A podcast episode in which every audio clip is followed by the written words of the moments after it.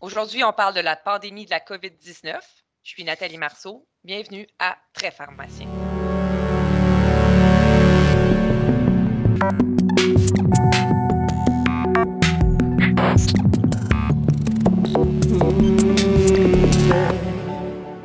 Bonjour à tous. Aujourd'hui, jour de l'enregistrement de cet épisode de Très Pharmacien, nous sommes le 25 mars 2020. Pour ceux qui nous écouteront en différé, je vous rappelle que nous sommes en pleine pandémie de la COVID-19 et les professionnels de la santé sont en mode urgence pour faire face à la plus grande crise sanitaire jamais vécue de leur vivant. Au Québec aujourd'hui, nous en sommes à 1339 personnes infectées, 78 personnes hospitalisées et 35 personnes hospitalisées aux soins intensifs. Je veux quand même profiter de cette tribune pour lever mon chapeau à tous les travailleurs du réseau de la santé, pharmaciens d'établissement et pharmaciens communautaires, médecins, infirmières et tous les autres professionnels, tous les autres impliqués directement ou indirectement, qui font un travail extraordinaire dans ces temps exceptionnels. Bravo à tous au Québec, au Canada et à travers le monde. Il y a beaucoup de données qui circulent sur la COVID-19 et les données cliniques sont parfois difficiles à trouver au travers des, des nombreuses publications. Pour faire le point, nous recevons à distance Nancy Sheehan, pharmacienne au CUSUM, professeure agrégée de clinique à la Faculté de pharmacie de l'Université de Montréal et présidente du groupe spécialisé en maladies virales chroniques de la PES, l'Association des pharmaciens des établissements de santé du Québec. Bonjour Nancy. Bonjour Nathalie. Écoute, d'entrée de jeu, qu'est-ce que tu penses de la quantité d'informations scientifiques disponibles concernant le COVID-19, la COVID-19? Euh, la quantité est, impressionnante, c'est extrêmement difficile à suivre. Euh, pour chaque euh, article que je dois lire, que je lis, j'en ai cinq autres à lire. donc, j'ai de la difficulté à, rester à jour moi-même. Le problème, c'est plutôt la qualité des données qui sortent, autant les essais cliniques que des gens qui finalement font que répéter les mêmes données très théoriques sans apporter réellement de nouvelles données qui nous aident dans nos choix de traitement. En tout cas, je remercie vraiment de partager tes, efforts pour comprendre tout ce, flot d'informations. Je te suggère qu'au début, en faisant un retour un peu sur la présentation clinique du COVID, en quoi est-ce que les symptômes euh, de cette maladie diffèrent de l'influenza ou des autres infections des voies respiratoires virales communément rencontrées l'hiver? Dans bien des cas, c'est très similaire. Au fait, on retrouve encore de la fièvre, de la toux, euh, une fatigue importante, des, courbatures, comme avec l'influenza. Puis il ne faut pas oublier qu'on est encore dans, une période où ce que les gens ont l'influenza. On détecte au Québec euh, à chaque mois encore euh, plusieurs, plusieurs cas au-delà de ce qu'on dépiste pour le COVID. Donc, c'est très facile pour les gens de penser qu'ils ont COVID, mais finalement, c'est un rhume ou c'est l'influenza. Euh, il y a quand même, il semble y avoir des différences euh, notables. Les témoignages qu'on entend, euh, beaucoup des gens qui, passent à travers, c'est l'intensité des symptômes, donc la fièvre et la toux, mais qui semble peut-être persister plus longtemps. On a aussi eu tout récemment là, de l'INES un avis par rapport aux gens qui documentent avoir des problèmes au niveau de l'odorat, donc une, une, perte soudaine de l'odorat et parfois aussi un changement au niveau du goût.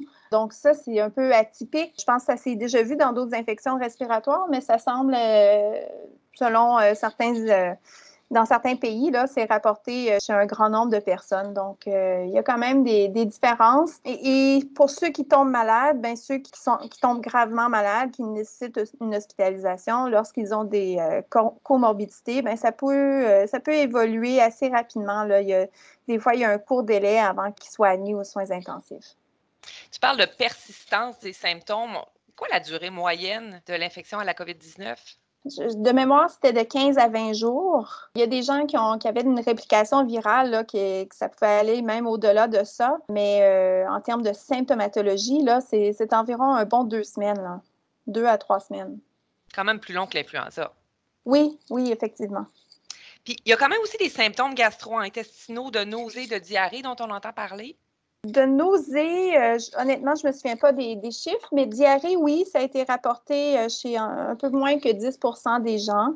Euh, je pense qu'il y a eu des, données là, qui ont démontré qu'ils ont pu trouver le virus au niveau des selles. Donc, en théorie, on pense qu'il pourrait peut-être aussi y avoir une transmission fécale-orale. Je ne suis pas sûre de la qualité de ces données-là, mais c'est quelque chose à garder en tête. Ça change rien vraiment, je crois, pour les bonnes pratiques de prévention On recommande à tous de bien se laver les mains avant de manipuler de la nourriture, avant de manger, mais ça, c'est juste des bonnes pratiques. Comment on devrait stratifier la présentation clinique? Euh, les Quelles sont les caractéristiques des cas? Quand devrait-on envisager une hospitalisation? je pense aux pharmaciens communautaires qui se font poser des questions. Ou quand est-ce qu'un patient est admis aux soins intensifs? Bien, en tout cas, à date, ce que j'ai pu voir, ça, les chiffres varient un peu d'un article à l'autre, mais en moyenne, on, dirait, on peut dire qu'environ 80% des gens ont un cas léger, mais léger dans le sens qu'ils ne nécessitent pas une hospitalisation. Mais si on leur demande, selon les témoignages, pour eux, c'est pas léger, ils ont vraiment quand même beaucoup de symptômes. Je pense que l'important, euh, du moins pour le pharmacien communautaire, s'il discute avec ses patients, puis euh, il doit déterminer s'il doit référer le patient à l'hôpital, euh, un des critères que nous, on s'est donné à notre hôpital, c'est que si le patient a de la difficulté à respirer, donc la dyspnée au repos ou en faisant des activités euh, simples comme marcher, ben, ce serait une indication euh, pour une admission. Les patients immunosupprimés aussi, on pourrait vouloir les, hospitaliser plus tôt ou ceux avec plusieurs comorbidités. Aussi, s'il y a des signes d'altération mentale ou d'hypotension grave, euh, donc, ce serait nécessairement euh, d'autres indicateurs pour, euh, pour hospitaliser les gens. Pour ta dernière question en lien avec le transfert aux soins intensifs, je vais laisser ça aux intensivistes ou aux pharmaciens experts en soins critiques. mais, certainement, ce qu'on voit, c'est que quand ça évolue vers la forme la plus sévère, c'est un syndrome de stress respiratoire aigu qui nécessite, dans la majorité des cas, une intubation. Dis-moi, quand est-ce que le patient infecté est-il le plus contagieux et, pendant combien de temps euh, reste-t-il contagieux? C'est une excellente question. Certainement, on considère que s'il est encore symptomatique, qu'il pourrait être encore contagieux. Et quand est-il le plus contagieux? Ben oui, s'il si, tousse beaucoup, euh, il éternue beaucoup, ben il y a plus de risque de, propager le virus. C'est aussi probablement en lien avec la charge virale, la quantité de virus. Donc, euh, euh, dans des études, c'était pas avec le COVID, c'était avec euh, d'autres coronavirus, le SARS en, 2002-2004. Euh, non, pardon, c'était avec le MERS, c'était un autre coronavirus, peu importe, mais on, voyait que dans une étude avec des, singes, des macaques, on voyait que la, la, charge virale était la plus élevée, était à son pic environ 12 heures après l'infection. Donc, c'est très, très tôt après le début de l'infection qu'on atteint une très haute quantité de virus. Et c'est probablement à ce moment-là qu'on pourrait transmettre davantage, à mon avis. Est-ce que c'est pour ça qu'il y en a qui vont dire qu'on peut transmettre quand on est asymptomatique? Oui. On a tellement euh, peu de symptômes que. Oui, il semble qu'il y a des cas, effectivement. Puis 12 euh, heures post-inoculation, post-exposition, euh, on est effectivement probablement asymptomatique. et on le voit qu'il y a beaucoup d'enfants et de jeunes adultes qui sont asymptomatiques ou peu symptomatiques. Donc, une des raisons, je crois, pour, euh, pour fermer les écoles, ça a été aussi pour éviter la propagation par les gens qui pourraient le transmettre facilement. Ainsi, une association a été supposée entre le développement de symptômes plus sévères chez les patients qui prenaient régulièrement des IECA ou des ARA. Qu'est-ce qu'on devrait penser de cette association? Bien, pour ceux qui ont accès, je vous, je vous réfère à l'INES. Ils ont fait un rapport euh, qui est publié sur leur site web où ils ont révisé la littérature que je comprends, c'est qu'il y a peu de données, là, qui, aucune donnée qui, démontre une réelle association avec un moins bon pronostic, si on veut, chez les gens qui prendraient des IECA ou des ARA. Je pense que c'est très théorique. Ben, ce qu'on sait, c'est que le, virus, un des récepteurs qu'il utilise pour rentrer dans la cellule, c'est le récepteur de l'enzyme de conversion de l'angiotensine. Et ce que j'ai pu lire, c'est que chez les gens qui prennent ces médicaments-là, il y a une augmentation de ces récepteurs-là. Donc, est-ce que les, virus auraient plus de facilité à rentrer? Ceci dit, c'est ça, c'est demeure très théorique. Euh, donc, il y a beaucoup d'associations en cardiologie, entre autres, en néphrologie, qui ont, qui ont recherché, tenté de trouver la littérature. Puis la recommandation actuelle, c'est de faire aucun changement des gens qui prennent présentement des IECA, euh, des ARA pour leurs autres problèmes de santé chroniques, ils devraient les continuer pour s'assurer aussi que ces problèmes de santé-là euh, demeurent le, mieux contrôlés possible. Parfait, très clair pour nos patients. Parlons maintenant des traitements. Et là, là, chers auditeurs, je vous rappelle que les informations données par Nancy Chian reflètent la, la documentation qui est publiée dans les derniers jours, soit avant le 25 mars, tout dépendant à quel moment vous écoutez le balado. Donc, Nancy, on a vu dans les médias que les anti-inflammatoires non stéroïdiens ne seraient pas recommandés en phase aiguë de la maladie. C'est quoi les données cliniques qui supportent cette recommandation? Euh, de mémoire, c'est venu d'observations dans d'autres pays euh, qui ont été euh, peut-être plus touchés par le COVID avant nous, comme en France, où ils ont remarqué que les gens qui avaient pris beaucoup d'AINS ou qui en avaient pris pour traiter les symptômes du COVID avaient eu des moins bons issus, donc un moins bon pronostic. Il y, a, des données avec d'autres infections qui démontrent que, puis encore une fois, je ne sais pas si c'est des données de bonne qualité pour démontrer la causalité versus juste une association. Mais euh, dans d'autres cas, pour d'autres infections, euh, quelques années auparavant, on avait eu des peut-être des, des, indications que ça pourrait peut-être même aussi augmenter le risque de maladies cardiovasculaires comme des infarctus. L'autre préoccupation, on, le voit un petit peu avec COVID, mais on l'a vu beaucoup avec le, le MERS, c'est qu'une des complications possibles, c'est finalement une, une néphrotoxicité ou une maladie rénale une insuffisance rénale et donc les ENS sont, aussi euh, problématiques dans ce contexte-là. Donc, on a des données préliminaires. Je ne pense pas que les données présentement sont assez bonnes pour réellement démontrer une causalité. Mais quand on a des alternatives comme l'acétaminophène pour traiter la fièvre, ben pourquoi utiliser les INS? Donc, c'est un peu le, mot d'ordre chez tout le monde. Dans notre hôpital, l'INES recommande la même chose. Donc, autant que possible, privilégier l'acétaminophène. Quelqu'un qui prendrait, qui n'a aucun symptôme, aucune évidence d'infection à COVID, il peut continuer à en prendre sans problème s'il y a une indication pour prendre des INS.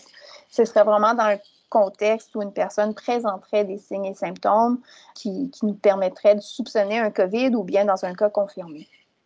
Parfait. Donc, on, on se traite avec l'acétaminophène puis on laisse tomber les INS à moins d'avoir fait de la course intense et de ne pas avoir le COVID.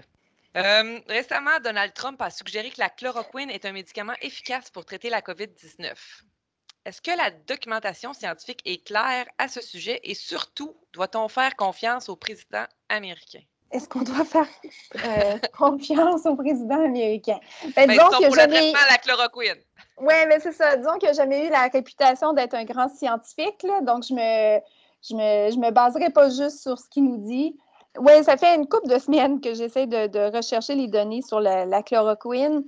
Et je reviens là, à ce que je disais tout à l'heure, que des fois, euh, les données sont difficiles à trouver ou sont de mauvaise qualité. On a beaucoup de données in vitro euh, en laboratoire qui démontrent que la chloroquine a une efficacité antivirale contre euh, les coronavirus, dont le COVID-19. Au niveau clinique, ce que j'ai pu trouver à date, c'est un éditorial ou une lettre à l'éditeur euh, de la part d'un chercheur euh, chinois euh, qui dit l'avoir utilisé chez une centaine de personnes et avoir vu des effets bénéfiques au niveau clinique, autant pas seulement au niveau de la charge virale, mais aussi au niveau d'une amélioration là, de, la fonction pulmonaire puis une diminution là, des complications. Par contre, quand on essaie de, à date, puis si quelqu'un a les, données, s'il vous plaît, me, les envoyer. Euh, mais à date, je n'ai jamais pu mettre la main sur ces données-là. On nous réfère à des lignes directrices euh, chinoises, euh, un peu leur consensus qui disent qu'ils ajoutent la chloroquine à leurs recommandations. mais malheureusement, c'est un document qui que je n'ai pas accès, qui est en chinois seulement. Il faut, juste trouver quelqu'un pour le traduire. Euh, mais ça pour dire que je n'ai pas vu les, données cliniques encore, qui est, ce qui est un petit peu euh, problématique là, pour, euh, pour ensuite pouvoir critiquer les données et pouvoir faire une recommandation. Et, l'hydroxychloroquine, qu'en est-il? Est-ce que c'est un peu la même chose? Oui, bien, en théorie, l'hydroxychloroquine devrait être plus efficace que la chloroquine. On a des bonnes, ce qui semble être des bonnes données in vitro et des, estimations des concentrations d'hydroxychloroquine au niveau du poumon euh, qui démontrent que ça devrait être plus efficace que la chloroquine. Je, saute par-dessus les détails là, pharmacocinétiques, mais il reste qu'on atteindrait des concentrations au poumon nettement supérieures à ce qui est besoin pour supprimer le virus par rapport à la chloroquine. Donc, les concentrations sont, plus de six fois plus élevées que dans le cas de la chloroquine pour supprimer le virus. Mais là, l'hydroxychloroquine, on a déjà deux études publiées, avec spécifiquement avec le COVID-19. C'est des petits N, mais quand même, c'est euh, des données cliniques. Euh, il y a une étude française qui a démontré un certain bénéfice au niveau de la charge virale c'est pas clair si euh, on va avoir un bénéfice également clinique. Mais quand on, investigue, quand on lit l'article euh, en plus de détails, incluant le supplément, finalement, les résultats sont moins bons qu'ils prétendent. Ils nous disent que, en, général, avec l'hydroxychloroquine, 70% des gens vont atteindre une charge virale indécellable au jour 6. Mais dans les faits, c'est qu'ils ont exclu de leur analyse certains patients qui ont été transférés aux soins intensifs, certains un patient qui est décédé. Donc, en réalité, euh, si on tient compte de tous les patients qui ont reçu l'hydroxychloroquine, leurs résultats sont moins bons. Ils ont aussi démontré qu'avec l'hydroxychloroquine plus azithromycine, dans certains patients plus avancés, plus, euh, plus gravement malades, que c'était euh, préférable pour supprimer la charge virale. Encore une fois, on ne sait pas si au niveau clinique, ça change quoi que ce soit. Euh, mais c'était un petit N, c'est juste six patients. Donc, c'est des données très préliminaires. C'est comme tu dis, hein, les données sont très, euh, sont pas de très grande qualité. Hein? Non, non, non, non. Et là, il y a une autre étude dont on me fait suivre récemment, euh, encore une fois publiée en chinois. J'ai juste pu lire l'abrégé en anglais. Et là, on nous démontrait que l'hydroxychloroquine n'était pas efficace. Donc, là, on a, on a des données contradictoires. une étude qui dit oui, l'autre non. Euh, et c'est difficile d'évaluer les données. Qu'est-ce que dit l'INES actuellement? Donc, euh, oui, l'INES vient de publier tout récemment leur position face à la chloroquine, l'hydroxychloroquine. Donc, ils nous disent qu'il ne devrait pas être utilisé de façon généralisée, donc pas un usage généralisé chez tous les patients euh, atteints du COVID.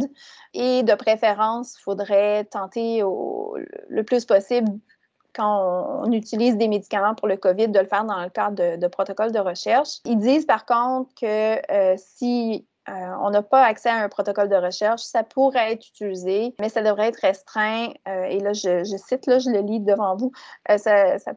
On devrait restreindre l'utilisation dans des conditions qui exigent une hospitalisation, donc les patients les plus malades. Si je ne me trompe pas, les protocoles de recherche sont disponibles dans les centres désignés. Es-tu au courant?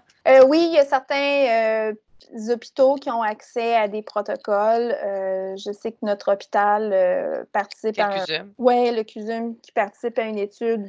Je ne sais pas si elle a commencé ou va commencer d'un jour à l'autre, mais entre autres euh, avec le lopinavir, ritonavir. À quoi on devrait penser en termes d'analyse pharmacologique quand on analyse un dossier avec la chloroquine ou l'hydroxychloroquine? Bien, je vais vous répondre en termes d'hydroxychloroquine. Chloroquine, c'est un peu la même chose, mais je dirais prolongement de l'intervalle QT, surtout chez nos patients là, qui vont avoir d'autres comorbidités cardiaques, qui vont prendre d'autres médicaments, donc vérifier s'il n'y a pas plusieurs médicaments euh, concomitants qui allongent le QT. Personnellement, autant que possible, je recommanderais un ECG, là, soit fait euh, pour, pour, vérifier, s'assurer euh, limiter autant que possible les désordres électrolytiques. Donc, tous les facteurs de risque qu'on connaît d'allongement de l'intervalle QT. Il y a quelques effets secondaires rares possibles avec ces molécules, euh, et, dans la population générale, par exemple, quand on utilise la chloroquine pour euh, en prévention, en prophylaxie du paludisme, c'est assez bien toléré. Mais ici, c'est un contexte tout autre. On, va être dans, on va les utiliser chez les patients hospitalisés, sévèrement malades, avec plusieurs autres problèmes de santé. Donc, il faut, euh, faut, être très prudent là, avec leur utilisation. Surtout qu'on n'a pas de bonnes données pour, supporter pour la supporter en plus. OK, parlons des agents antiviraux. Euh, qu'est-ce qu'on doit penser de la combinaison lopinavir-ritonavir? Moi, personnellement, j'y crois pas.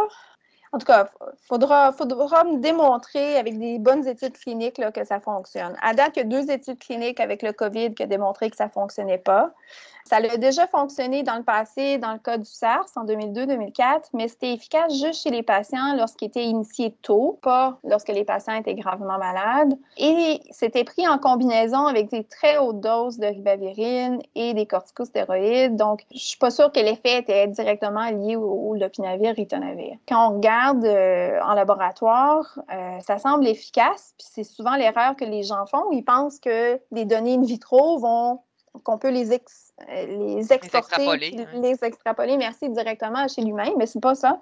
en laboratoire, in vitro, on, a une, concentration de médicaments qui est libre, qui est efficace, mais chez l'humain, ben, c'est lié à des protéines plasmatiques, donc c'est juste la fraction libre qui est efficace. Puis en plus, il faut que le médicament pénètre au niveau pulmonaire pour exercer son efficacité pour atteindre des bonnes concentrations libres de l'opinavir pour supprimer le virus, il faudrait des concentrations environ 100 fois plus élevées que ce qu'on utilise euh, en VIH. C'est avec juste en théorie, là, ça ne devrait pas fonctionner.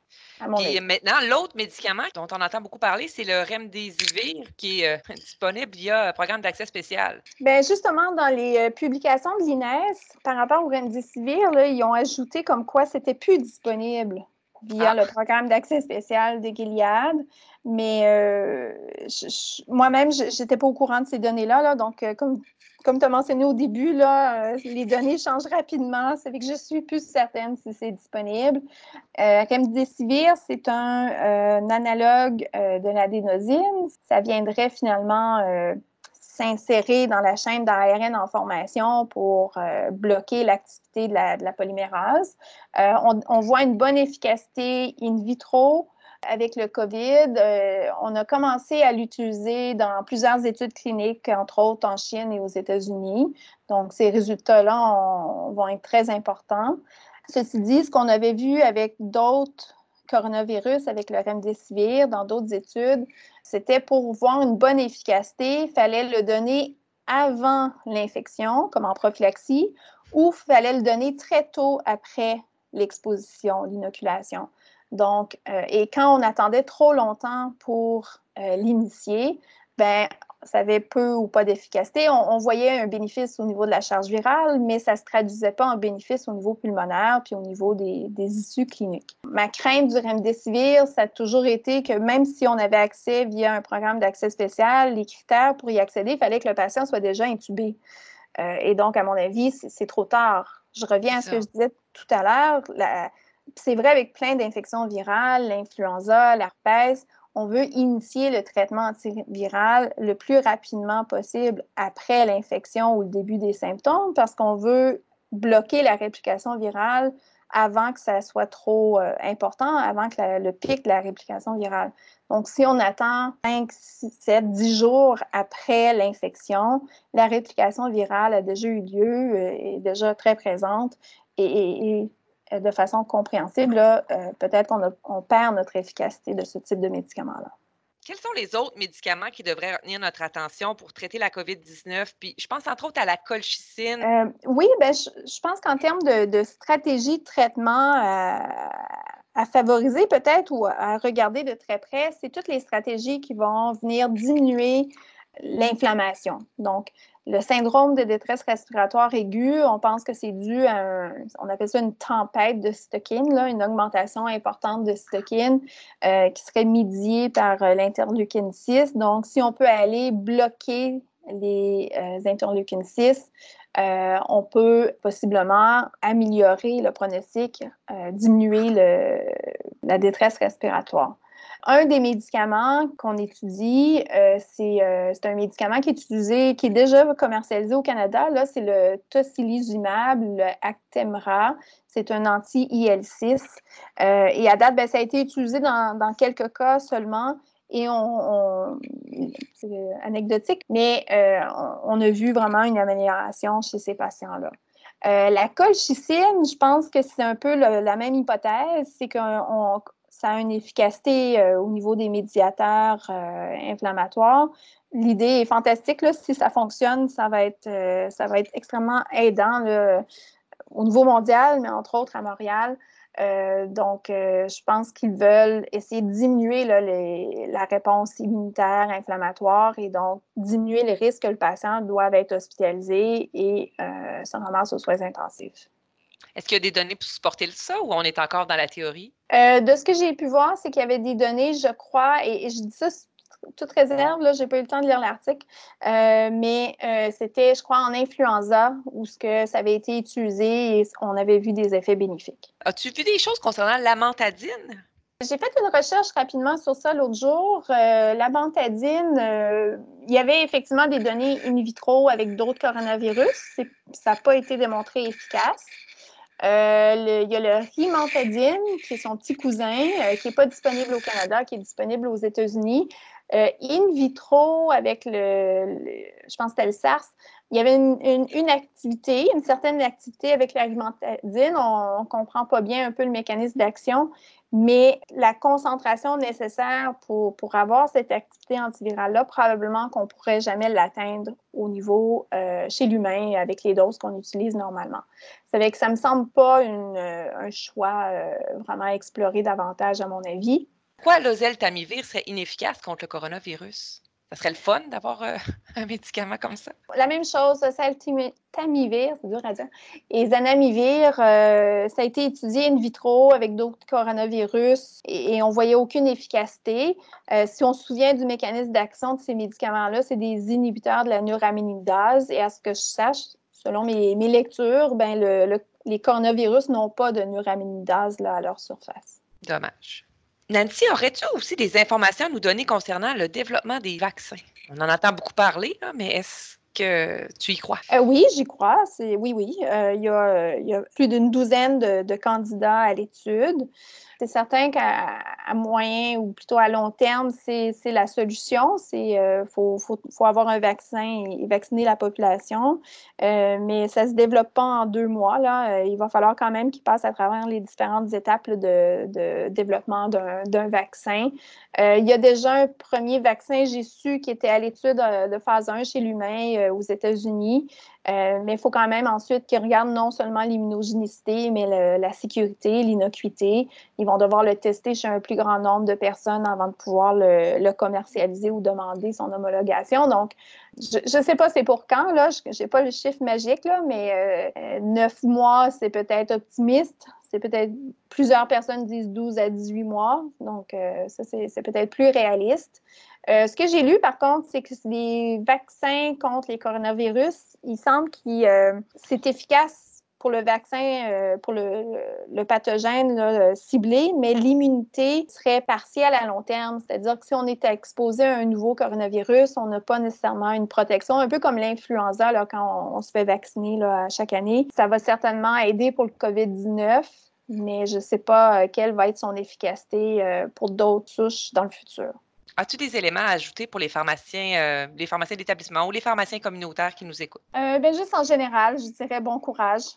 Nous, de notre côté, ben, les, tout le monde impliqué euh, qui, étudie un peu les options de traitement, ben, on va continuer à, surveiller les nouvelles données. Et évidemment, si on a des, meilleurs choix de traitement, on, va, on va essayer de les amener en pratique le plus rapidement possible. Je suis d'accord avec l'INES, avec leur, euh, leur recommandation générale qu'autant que possible, ça devrait être fait dans le cadre de, de protocoles, d'études.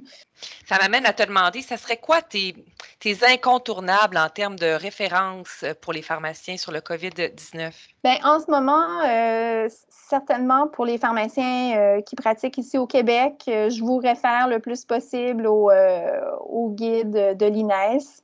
Donc, euh, je pense qu'ils sont quand même mis à jour régulièrement. Hein? Oui, oui, oui, oui. Puis ils surveillent la littérature, puis ils font un excellent travail. À l'international, s'il y a des gens qui nous écoutent, euh, bien certainement, euh, l'Organisation mondiale de la santé donc, tient régulièrement aussi à jour tous leurs documents et ressources pour le COVID-19. Donc, j'irai vers ça certainement.